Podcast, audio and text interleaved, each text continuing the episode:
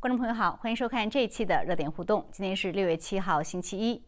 近日，美国媒体接连爆出和病毒起源相关的重磅信息。六月三号，《名利场》杂志发表一份近一万两千字的调查报告，披露美国政府内部和科学界因利益纠葛阻碍有关病毒起源的调查。主要争议在于，美国非营利组织生态健康联盟五年间从美国国家卫生研究院 （NIH） 获得了三百四十万美元的研究经费，其中呢，近六十万美元由该组织拨给了武汉病毒所进行功能获得性研究。而国务院调查小组被内部人员警告，不要调查和武汉病毒所相关的病毒起源，以免打开潘多拉的盒子。另外，综合不同媒体报道，二零一二年云南墨江铜呃铜矿事件中有六名矿工在进入一个蝙蝠洞之后染病，其中三人已经死亡。而武汉病毒所从当时染病的矿工血液中发现有类 SARS 类的冠状病毒的抗体。那么六月四号呢？美国媒体 Red State 红州根据情报界信息来源发表独家新闻报道，说一位据信是有史以来最高级别的中共叛逃者已经来到了美国，并且与国防情报局 DIA 合作了三个月。他了解中共生化武器计划的一手资讯，而他提供的信息很可能直接导致了近期美国政府和主流舆论对于实验室泄露可能的大转弯。那么今晚呢，我们请来两位嘉宾，一起来梳理近期媒体披露的和病毒起源相关的信息和疑点。好，那么一位是在现场的中国问题专家恒河先生，恒河先生你好，方飞好，大家好，好，谢谢。还有一位呢是在线上通过 Skype 和我们连线的特约评论员林小旭先生，小旭你好，方飞你好，恒河你好，观众朋友们好。好，谢谢二位。好的，那我们就来聊一聊这个美国媒体近期的这些爆炸性的新闻啊。那我想先请恒河先生来谈一谈啊，就是我们看到说最近这个可以说这个一个接一个，一个比一个耸动。这个美国媒体爆出这个新闻，呃，这个可以说是像比好莱坞大片还要惊险。那我们先谈谈这个名利场的这一份一万两千字的报告，这可以说是近期我认为是比较重要的，甚至可以说最重要的一个报告啊。所以先请恒河先生给我们介绍一下，就是这个报告在你看来它揭示了哪些重点的信息？呃，第一个呢是美国政府内部调查的这个方向和怎么运作的，这个以前我们完全不知道，现在呢知道了。他这里披露出来，美国政府其实就两个部门在管，一个是国务院，还有一个呢是国家安全委员会。这两个部门分别做。国务院呢一开始的时候重点呢是在中国政府怎么掩盖这个病情，而不是在武汉病毒所。后来是余茂春发现这个病毒所的一些问题，所以他自己开始收集资料，然后提交上去。这是这个国务院后来方向逐渐逐渐的也关注到这里去了。嗯。而这个国家安全委员会呢，实际上开始的时候他们并没有注意这方面的事情。就是伯明的那个。伯明的对伯明那个。对。那么后来呢是呃出了一个什么问题呢？就是他们最早注意到呢是在一月份的时候，中文社交媒体在讨论。我想也包括我们自己媒 我们这一部分这个社交媒体的，是，呃，在讨论，因为那时候讨论人并不多，呃，然后呢，就是后来到了二月份的时候，出了一个事情，就是呃，这个中国学者呃肖肖波涛，肖波涛呢写了一篇文章，当时呢就是是预印的，就是里面讲到了，对，记得很清楚，直接说两个实验室，一个是武汉 CDC 的实验室，还有一个就是武汉病毒所。呃，这个篇文章当然出来以后不到一天，我记得就把它拿下去了。是，但是美国政府已经注意到了。他那篇文章讲的就是实验室泄露的可能。他就是直截了当就说实验室泄露，所以在这个事情上呢，就因为是中国的专家，所以呢他们就关注了。嗯。这时候伯明呢就命令，就是说，呃，就是国家安全委员会自己要成立一个团队，呃，就批准了这个团队的运作。嗯。所以这就是就加入进去了。嗯。那么这里呢，美国政府呢有一个重点哈，就是他政府的病毒学家呢提醒他们这个调查团队的人啊，就注意二零二二零年四月份，二零二零年四月份呢有一篇文章，这篇文章呢有二十三个作者，其中十一个是军方的。这篇文章呢讲的是呃不是二零二是二零一五年吧？这个不是不是二零二零年的二零二零年四月份。你说的不是那本书是吗？你说的是文章还是书？嗯，它上面写的是二零二零年四月的。嗯，书是另外一件事情，我觉得。他这里讲的是有这个二十三个作者当中有十一个，他实际上是用这个呃，就是人化的这个人化的鼠肺的这个模型，来测这个就中共病毒的这个病毒对它的感染性的，就是因为这个鼠是经过基因呃调就是基因编辑过的，所以它这个肺的那个受体啊是是人是人的，那么他用这种这个去测这个呃就是感染人的能力嘛。但是问题在什么地方呢？他们并不是注意这个二二零二零年四月份这篇文章，而是说追溯回去的时候，这个小鼠的模型应该在二零一九年的夏天就已经存在了。那时候还没有中共病毒疫情爆发。他们做这个是为什么？难道是检测哪一种能够感染人吗？嗯，他做了这个模型的话，他就可以用各种不同的这个冠状病毒去。所以这是他们专家给这个调查团队的，就是指一个路子。就是说，这是非常值得怀疑的。嗯，呃，那么这个呢，就导致了后来就是政府部门呢，开始两边调查。那么这是一个部分，嗯，就是关于政府部门的部分。那么另外，他特别重点讲了呢，就是你刚才讲的，呃，云南墨江的那个矿洞的事情。对。那么这个呢，主要是印度有一个，这个一开始的时候，这这篇报道一开始的时候讲了有一个是一个民间的团体，是新西兰的一个一个数据工程师。呃，他呢，就是也是，所以有的事情啊，你讲不清楚的，就是引发因素啊。嗯。二月七号的时候，达萨克不是纠集了二十七个这个科学家，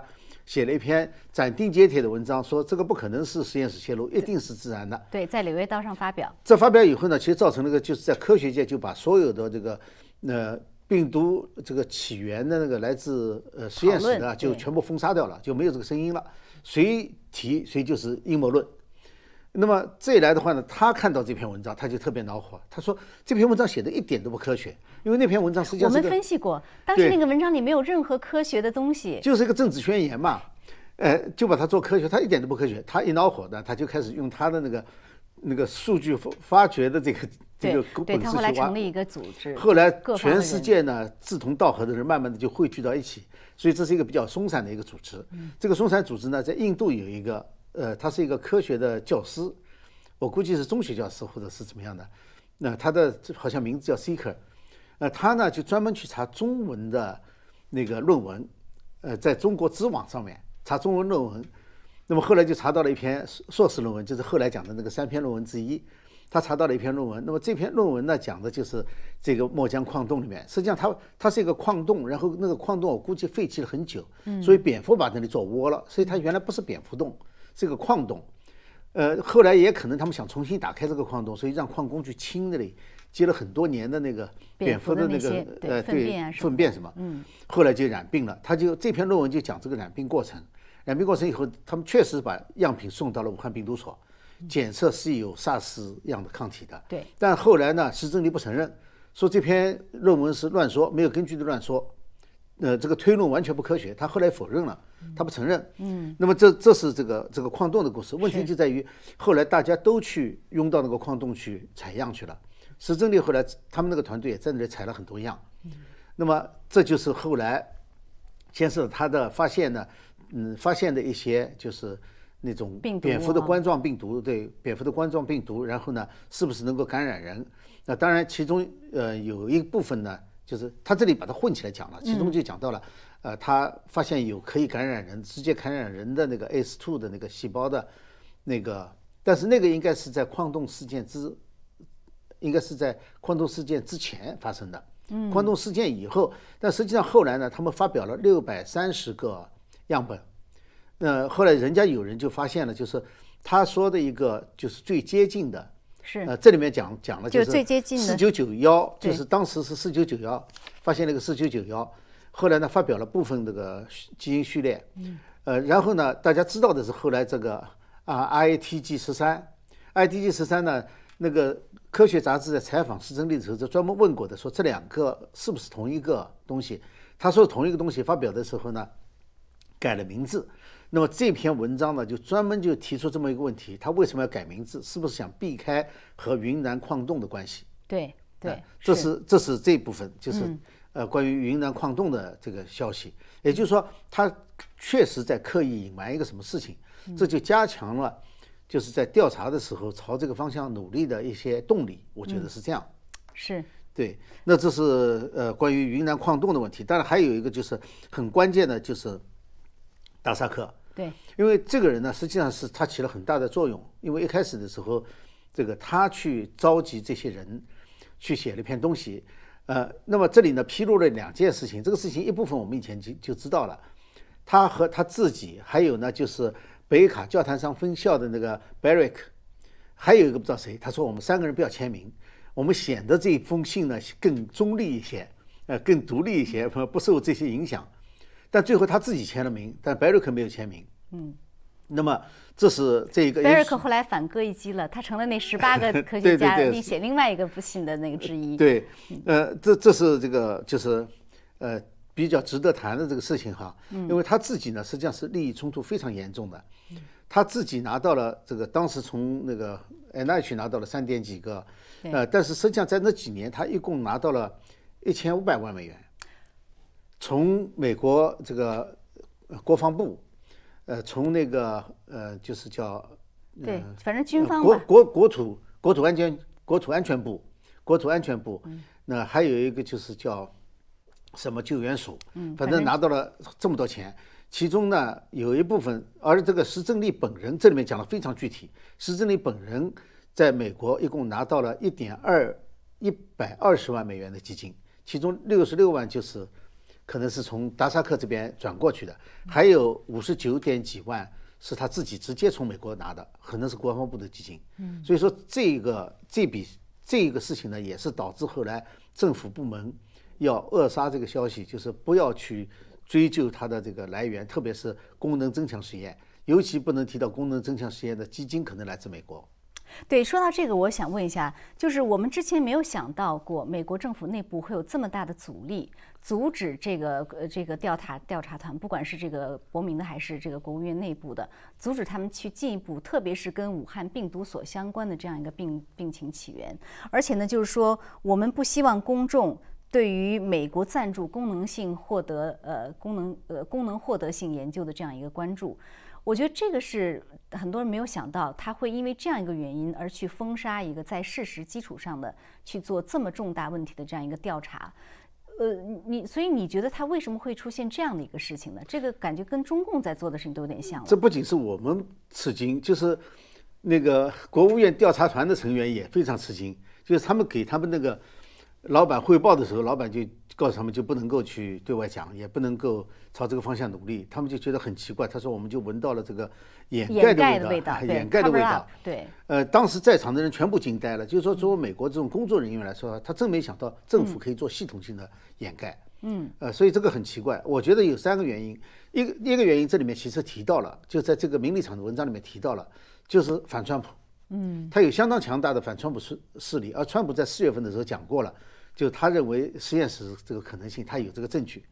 呃，人家问他什么证据，他说我现在不能说，对不对？这一来的话呢，他就说川普起了反作用，他是以这个角度来说的，起了反作用。嗯，但实际上就是说有很多人有反川普的情绪，所以只要他说了，那大家就就不愿意去做。这是一个，另外一个呢，确实有亲中共的这个成分在里头，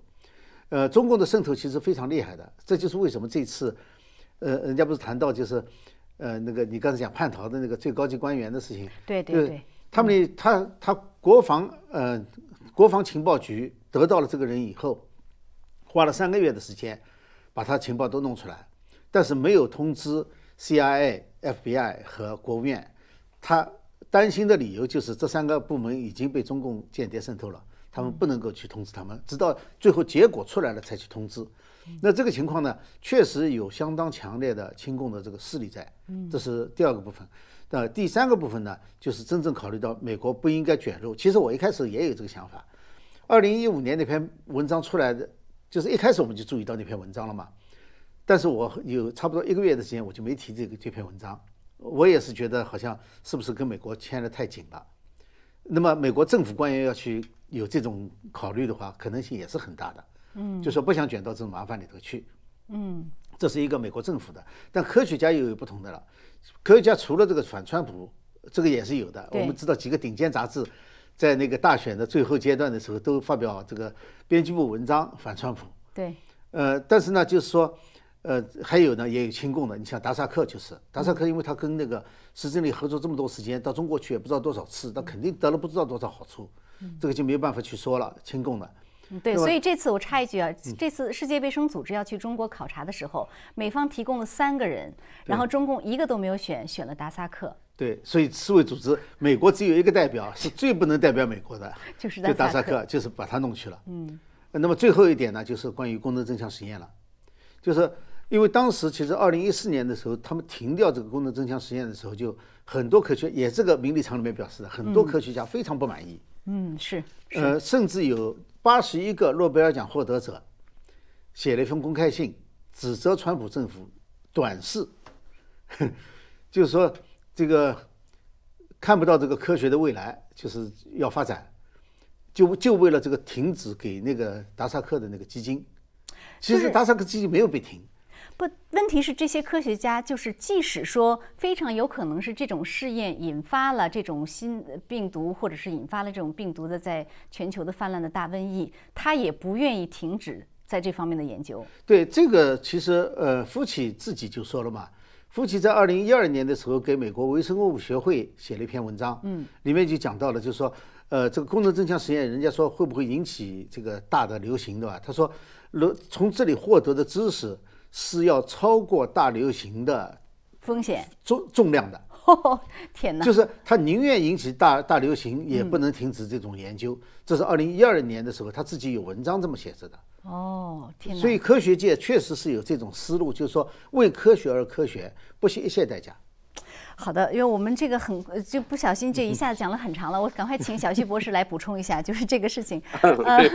对，小旭，一个是你怎么看这个 Vanity Fair 这个他披露的这些信息？呃，你先请你讲一下你怎么看吧。总的来说，然后我再问一些具体的问题。嗯，那这里面我觉得牵扯到一个比较呃，第一个问题是大的一个 network，一个大的一个网络，就是很多科学家呃，其实都对这个。Gain of function，呃，功能争议性的研究非常感兴趣，它形成了一个，呃，可以说是一个帮派势力啊。嗯。啊，这里面牵扯到很多人，对吧？你呃，中国的一些科学家，然后呢，呃，除了大家熟知的习正理呃，施正理以外，还有周鹏啊等有周鹏，还有那个新加坡的呃，这个呃，王林发呀，还有这个。呃，美国北卡的这个 Rob Barrick 呀，然后纽约的 Peter Daszak 呀，还有休斯顿的啊等等，它其实形成一个大的 network，就是有一批人啊，他们是特别呃，就是着重于呃要研究功能争议性的这方面的这个病毒学。那么他们的出发点呢是说，我要更了解啊病毒是如何从不同的这个动物传染到人啊，什么样的潜能啊，然后做出一个预测。所以他们有一个这样一个 program 叫 Predict。那么它同时呢也对整个呃，病毒界带来深呃，就是很深的影响，呃，因为他们觉得他们是在病毒学的前沿，他们也牵扯到全球去做监测的问题，所以这些人就慢慢慢慢的对整个病毒界、对整个公共卫生界起了非常大的一个主导的作用。那么刚才你提到的 Peter Daszak，他实际上在这个《柳叶刀》这个杂志，呃，《Lancet》这个杂志哈，他们不也曾经搞过一个 committee 啊，就专门是追踪这个病毒来源的。那他的主席就是 Peter Daszak。所以就就是这个专业的杂志上，他也已经控制到这种程度，所以你就可以知道，当他们这些人联合起来，想要打压啊其他的人的关于病毒是从实验室泄露的这种可能性的时候，就是很容易做到的。嗯，所以你像 Christian Anderson 这个呃 Nature 上发表的文章，为什么这么容易发表？他本身的论文可以说是有很多逻辑上的漏洞的，但是仍然给他发表了，就是说他们已经形成了一个势力。所以他们很很容易的把很多力量给压制下去，不同的声音压制下去。插一句小徐，就是这个 Anderson，就是就是给夫妻写 email，一一月份的时候就说这个有这个人工干预痕迹的，结果四天以后他就改口了，然后后来一个月还是两个月以后，就在 Nature 上发表他的文章。发表文章，对，就是这样一个呃，他是 San Diego 的一个病毒学家嘛，嗯，呃，他就说。他一旦内部达成一致了，就他就相当于说大家串通口供，已经已经形成一致了以后，那么他们要要垄断整个科学界的这个论调是很容易的事情，更何况啊，Fauci 也在其中嘛。所以这里面首先就是说，这么多科学家形成一个团体，要打压不同声音的时候，这个是非常可怕的，对啊，对这个呃，对其他的追求真相的科学家的一种压制。然后另外的就是这篇立场给我的一个感受，就是说它牵扯到很多政治势力之间的角逐，嗯。那这里面，呃，当然，大家如果细看这篇文章，也提到了，就是前啊，这助理国务卿关于这个呃，international security 和国际安全和这个呃后防止核武器扩散这呃这个这个方面的一个助理国务卿叫 Chris Ford，对吧？嗯。那么他实际上也牵扯到当初啊，就是功能争议性研究啊解禁这个过程之中。对。就是因为当初这个功能争议性的研究啊曾经引起很大的争议，所以在二零一四年就被禁止了嘛。呃，然后呢，当时是有条件的，就是说，就除非极特别情况，呃，极特别的跟公共健康的爆发是有密切相关的情况下，可能也会有一些呃这个例外啊，但是总体上是禁止掉了。但是在二零一七年的时候，呃，这个禁令相当于是悄悄的给它解除掉了，而这个事情其实 Chris Paul 是起了这个作用的。呃，那但是呢，这个 Chris Paul 呢，现当时呢，就是去年的时候，在这个川普内阁的时候，他还是在国务院里面起作用，他还是在呃压制，就是国务院里面其他的人关于呃追求其他病毒来源可能性的这种呃这个调查。对，所以这里面就牵扯到，就是政治势力其实是影响很深的，而这里面也牵扯到，是因为呃这个 USAID。呃，刚才刚刚有提到，就是美国的这个国际援助署，它实际上捐助给这个呃中国，嗯，不是说捐助给中国，就是拨款给中国啊，施正利他们团队很多资金嘛，来做这方面的研究，所以，所以他们就是怕国务院怕自己的本身去支援或者是资助啊，施正利的研究也被曝光出来，对吧？然后呢，呃，当然就牵扯到 N I H 方面，那那是属于这个 H H H H S 啊这个部门的，对不对？那这个部门呢，他就。也有啊，这个钱通过 Eco Health Alliance 啊，间接的资助到了这个市政里的团队去，所以这里面现在就是说，呃，就是对美国政府来说非常难看，就是政府里面啊拨款啊，实际实际上是支持了呃病毒的功能争议性的研究给全球带来的这个危险，对吧？这因为这里面呃深刻的牵扯到这个。科学伦理的问题，医学伦理的问题，是谁能保证你这样的研究做出来的这病毒不会对人类造成巨大的危险呢？对吧？所以在这点上就是一个巨大的丑闻。如果他这个禁令的解除本身还是偷偷摸摸的，所以这里面就牵扯到很多高层官员的呃这个 黑幕的问题，所以他们才会把它呃刻意的压制下去。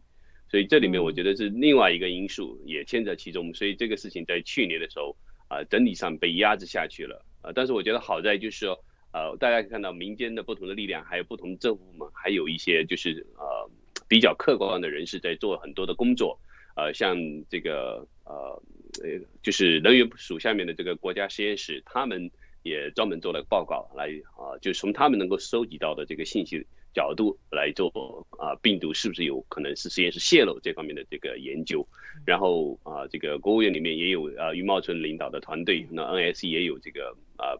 伯明所领导团队在做研究。实际上，余茂春在去年下半年时候，嗯，已经白宫就做这个事情的啊，所以但是还是被其他政治力量给挡掉了，就是很遗憾。是，呃，我觉得就是说，从这方面来讲，至少这些媒体现在在挖掘这方面，这个是比较呃值得，呃，值得怎么说呢？肯定的哈，说值得赞扬的。但另外一方面，我也想问你一下，因为这一篇《名利场》杂志描述的这个云南的这个墨江的。矿铜矿事件哈，其中牵扯出一个重要的问题，就是说，呃，五毒所当时呢，他有去采样，采回来之后呢，他就分离出不同的冠状病毒。那当然，他前后可能也做了对其他冠状病毒的这样的一个分析。所以呢，他一个他似乎说一个有一个关键的发现是说，有冠状病毒是有可能。直接传染给人的，不经过中间宿主。那么还有一个呢，就是这篇文章，我的理解，它暗示另外一种可能，就是说，武汉病毒所他手里可能有比他所说的这个 R T G thirteen 更接近新冠病毒的，呃，甚至有可能就是说是他从2012年从这个云南，呃，矿铜矿里面那个那个采集的样本中分离出来的。嗯，这个可能性有多大呢？呃。就把这个事情简单梳理一下，因为他他们这个团队当然有十几年的时间都在做啊蝙蝠这方面的研究哈，蝙蝠冠状病毒的研究。那么他在二零一三年发表的文章里面是提到了他们从云南就是分离出呃这个蝙蝠的这个样品中分离出来一个病毒株 WIV 啊 one。啊，那这个病毒株是他们第一个分离出来的完整的病毒株，因为他们过去说他们这个技术手段有限，所以从蝙蝠的这个呃粪便样品中很难分离出完整的病毒株，所以那个是第一例。而且这个呃 WIV 这个 one 这个病毒株呢，它是能够使用这个 human receptor，所以呢就把它作为就是 SARS 病毒啊，是从蝙蝠。呃传播出来，能够感染到人的一个最直接的一个证据。所以这这是当时的科学上的一个重要的突破。嗯，那么牵扯到就是在云南墨江啊那个矿洞里面啊分离出来的病毒株。那个矿洞里面有很多不同的这个蝙蝠的种类在其中，也分离出不同的这个种类的病毒。那光啊蝙毒的类似 SARS 冠状的病毒就有很多株。那其中其实比较引人关注的有九个病毒株，这九个病毒株当时，对，有九个病毒株当时就已经做了部分基因的测序，主要就是针对这个。RNA dependent 的 RNA polymerase 就是依赖 RNA 的 RNA 聚合酶啊，这个蛋白的这个基因序列是得到完整的检测的。那根据这个基因，因为这个基因相对保守嘛，那根据这个基因做这些同源性的序列分析的话，他们发现这九株病毒株是比较接近的啊，那其中就包含了是这里。后来把它定义成 latin 的这个就是叫当时名字就叫做啊叫做 beta cov 四九九幺啊四九九幺这个病毒株，但是很奇怪的就是其他的八个病毒株，石真理在其他的报告中都不提啊，然后呢一直到今年今年刚刚刚刚发表一篇文章啊，又发现说找到了一个 RATG fifteen，这个 RATG fifteen 实际上就是当年发现的九个病毒中的另外一个啊不是四九九幺了，这次叫七九零九。哦，他就又重新呃发现了一个啊，那但是它这个跟 SARS-CoV-2 的突变性稍微低一点啊，这个 RATG 设定是九十六点三，它是变成九十五点二，稍微下降了一点。但是这里面还是很奇怪，为什么当初这些病毒株呃不不做进一步的检测？而且呢，呃前不久不是有曝光这个石真里有三个这个硕士论文嘛？就是关于这个云南蝙蝠洞的这个呃当时矿工呃染病的这个相关的这个研究嘛。那这个别这个硕士论文，其中一个于平所写的论文里面就很明确的说，他们当时在二零一九年的时候，按照他这个硕士论文的报告哈，就是到二零一九一一九年之前，肯定就已经拿到了四个病毒株的完整的序列，那其中就包含了四九九幺，嗯，啊，就所以所以你实际的实证力，你你这个四九九幺这个病毒株在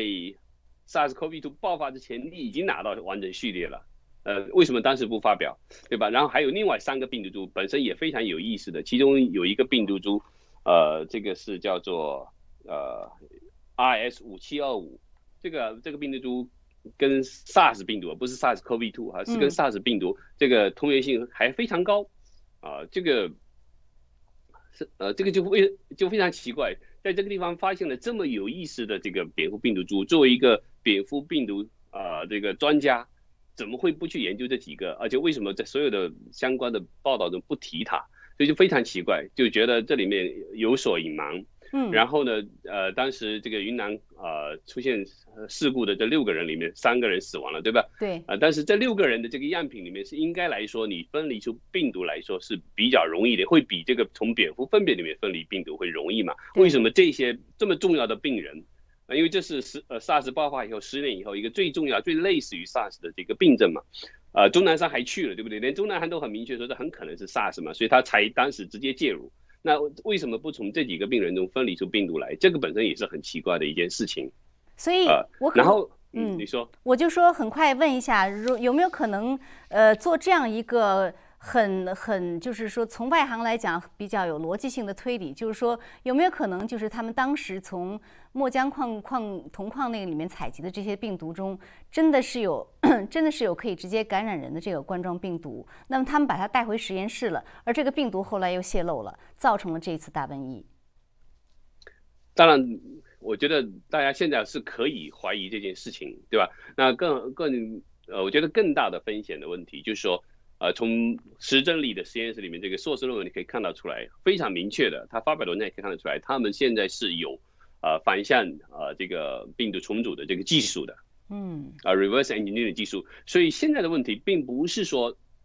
这个武汉病毒实验室已经从蝙蝠是啊这个样品中分离出多少病毒株的问题了，而是说他们的实验室里有多少是可以因为人为加工的反向。呃，遗传学加工出来的这个病毒株，这个才是最危险的地方。因为，呃，野生的并不见得对人啊有多大的危害。即使是 spill over 哈，从蝙蝠感染到人，那就是隔离嘛。就就算是云南的隔离，也就是六个人，你看它并没有传播开来，就没没造成呃这个当地的大爆发，对不对？它没有，就是因为从蝙蝠要感染到人，其中要这个跨度非常大，所以这个病病毒是不是很容易啊一很容易一下就适应人体的？嗯，对吧？呃，但是你现在如果你用反向基因的遗传呃这个手段来加工出很多新的病毒，这个才是可怕的。所以问题的核心是这个武武汉病毒所它拥有多少是通过反向遗传技术加工出来的这个病毒，呃，还有就是各种各样的基因重组或者或者是把这个呃蝙蝠的病毒株呃跟其他的这个呃病毒的框架结合起来的这种嵌合病毒，这样的这个你你。完全从功能性，呃，争议这个角度上，你你创造了多少病毒株，这个才是问题的关键。嗯，好，那我想请呃恒恒博呃先生再谈一谈，就是说，呃，一个就是如果您对这个刚才我跟小薛讨论有什么补充啊，欢迎您补充。另外一个呢，我想就是再看一下另外一个媒体报道，就是 Rest Day 的近期的一个报道，他就说一个据信是有史以来最高级别的中共叛逃者啊，到美国跟 DIA 合作了三个月。说他了解这个中共生化武器的一手资讯，而且呢，就是说，呃，有一个记者他就说，他说这个人的提供的资讯非常可靠，所以这就造成了近期为什么美国舆论开始突然之间反转，开始承认实验室泄露的可能性，并且穷追猛打。那美国政府也突然改变了态度。所以您怎么看这个事情？您觉得这个最高级别有可能是什么级别？不会是政政治局委员吧？不 会不会。呃，这个这个从这个人的专业角度上来说的话，因为他讲的很多东西啊，呃，经过核实，就是说他们找了美国这个行业的专家来核实他的说法，就发现他确实非常专业，呃，基本上都能吻合，和他们了解到情况和他们推论的情况是吻合的。那么这么一来的话呢，说明这个人是比较具体办事的人。嗯。呃，但是呢，级别呢要说最高的话呢，因为在这之前出了名的叛逃者并不多。呃，大概有一个嘛，大家知道的就是于强生。于强生是虽然是于正声的哥哥，但他叛逃的时候，也就是，呃，国新成立的国家安全部的一个处长，处处级别，OK，啊，就是一个处长，处长的级别。那么要比他高的话呢，最多也就是局一级。但重点并不在他他多高的级别，重点是在于他的位置，就是他确实是知情者，他知道这个里面怎么运作的。因为中共的这个所谓生物武器开发。实际上和我们讲的这个，这个泄露不泄露实际上是两回事情，对对对，完全可以分开来的。对，就说即使这个泄露不是实验室出来的，也不表示中共没有进行生物武器开发。没错。呃，它里面在里面做很多很多，因为功能增强实验和这个生物武器开发是同样的方法嘛，啊，一回事嘛，只是说动机和应用不同而已，对不对？所以说，呃，它能够揭示出中共生物武器开发的这个过程，那么。因为他的这个情报机构刚才已经讲了，他是国防情报局的，国防情报局他当然有自己的路子。那你像这种防扩散，以前是防扩散是核扩散，但现在包括生物武器扩散，所以这是他们的专长。那么如果他们能够确认的话呢，那就给这个整个这个局势啊加了个很重的砝码在上面。呃，当然其实还不完全是了，就是要补充一下的话，就是刚才嗯。呃，这个《名利场》这篇文章讲的这个风向的转呢，是五月二号，一个前《纽约时报》的记者写了一篇长篇报道。对对对。那这篇报道里面呢，他重点讲了这个中共病毒的那个 furin，就是那个蛋白切酶，在那个在那个就是对这个我们最早的时候一月份还是二月份就讲过了。对 furin 这个这个蛋白，嗯，呃，这个切位切点。那重点的问题是，他引用了大卫·鲍尔的摩的。话，巴尔达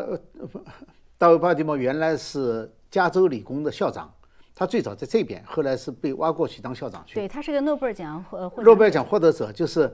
呃，大家知道那个信息，就是生命信息流是从呃 R 呃 DNA 到 RNA 到蛋白质，他是发现那个反向流的那个那个蛋白酶的那个那个酶的人人，就是里边就是那个就是。就是反向从从 RNA 又反到 DNA 的那个酶，是他发现的，所以得诺贝尔奖。对对，不管他了。嗯，他说这个 furin 就是这件事情里面的 smoking gun。他就说那个就是代表说有人工干干预的。就是就是就是，如果有没有人工干预的话，这就是一个 smoking gun，那就是讲铁证了。嗯，就是非常最最重要的证据了，就是你几乎没办法来驳倒他了。他引用了这句话，他认为呢。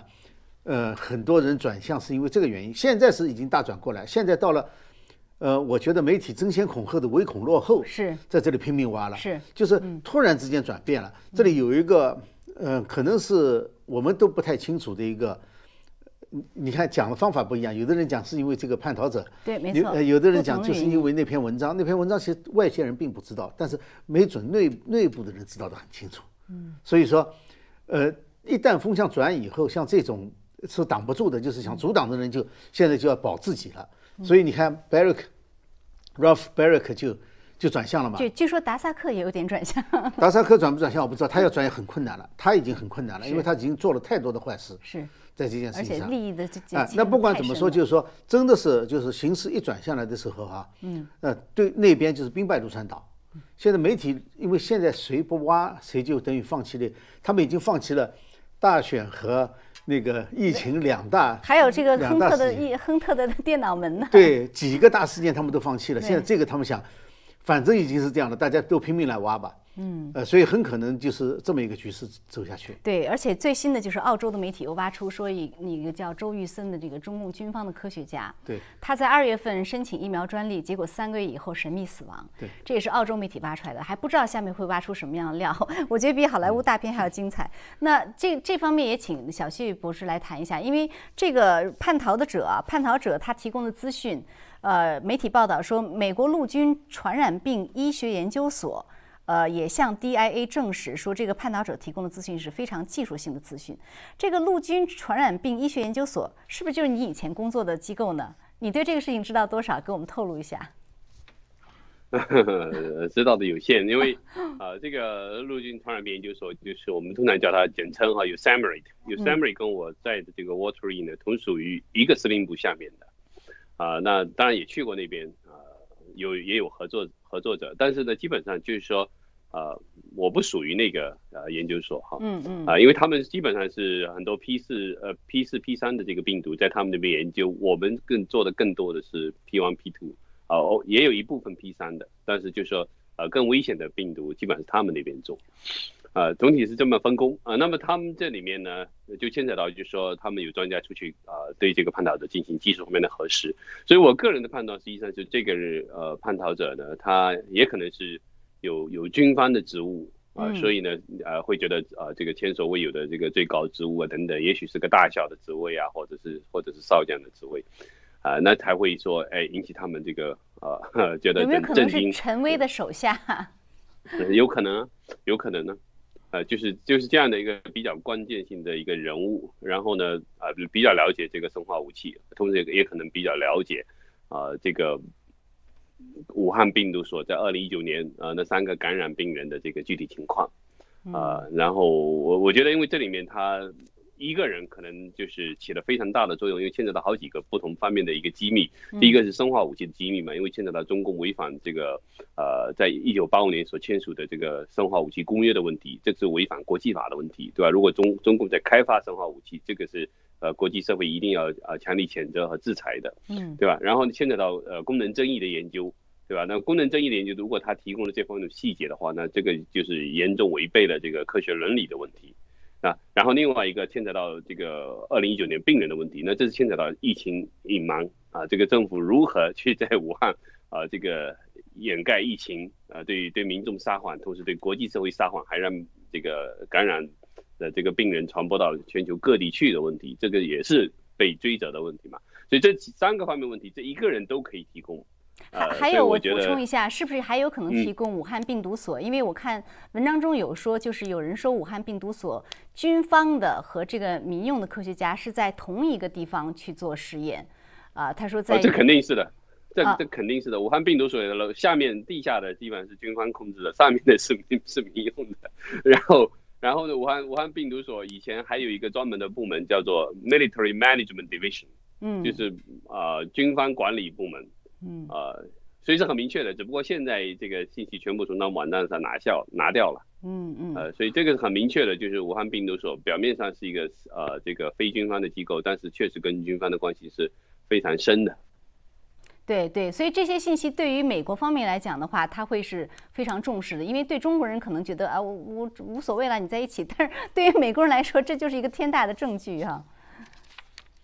是啊，因为这里面你牵扯到呃，中国军方在在过去几年里面特别强调了这个生化武器的开发问题，而且已经成了这个军方啊战略方面的一个定位，对吧？就是要开在今后下一个战争可能就是第三次世界大战可能是这个生化武器大战，对吧？所以在在他们这个角度，他们着重的做呃功能争议的研究。这里面除了大家现在谈到的病毒方面的话，其实在呃，这个人的这方面，包括什么脑机接口啊，还有这个呃肌肉的这个加强性的研究啊，等等这些方面，其实中国军方也也是做了很多的这个实验的。嗯，所以这方面其实在整个国际社会上，呃，对于中共这方面的这个呃这个呃 aggressive 啊，其实都非都非常紧张的。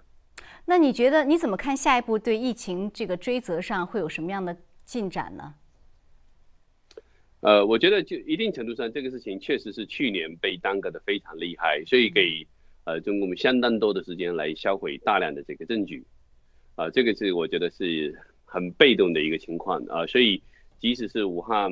呃被这个世界卫生组织调查呃调查团调查之前，嗯，呃，其实很多的上呃应该有几万份的这些呃病例。啊，还有样本在武汉以及武汉周边的这个城市，还有这些省份收集出来的，二零一九年下半年染上类似呃流感或者是 COVID 症状的这些病人的证据，是不是全部被销毁了，就已经不知道了。嗯，所以这个就是说很难查了。所以现在即使是这个呃国际社会在呼吁啊，这个联合国重启调查呀等等，我觉得这方面其实难度仍然相当大。所以我还是觉得这个民间可能还需要有更多的爆料的问题。然后呢，呃，其实我觉得核心并不是这个病毒现在是不是真的武汉病毒所完全完完整整的把 SARS-CoV-2 制造出来的问题，现在就是刚才提到的三个方面的问题就已经足够，呃，让全球对中共追责了。就是公呃，一个是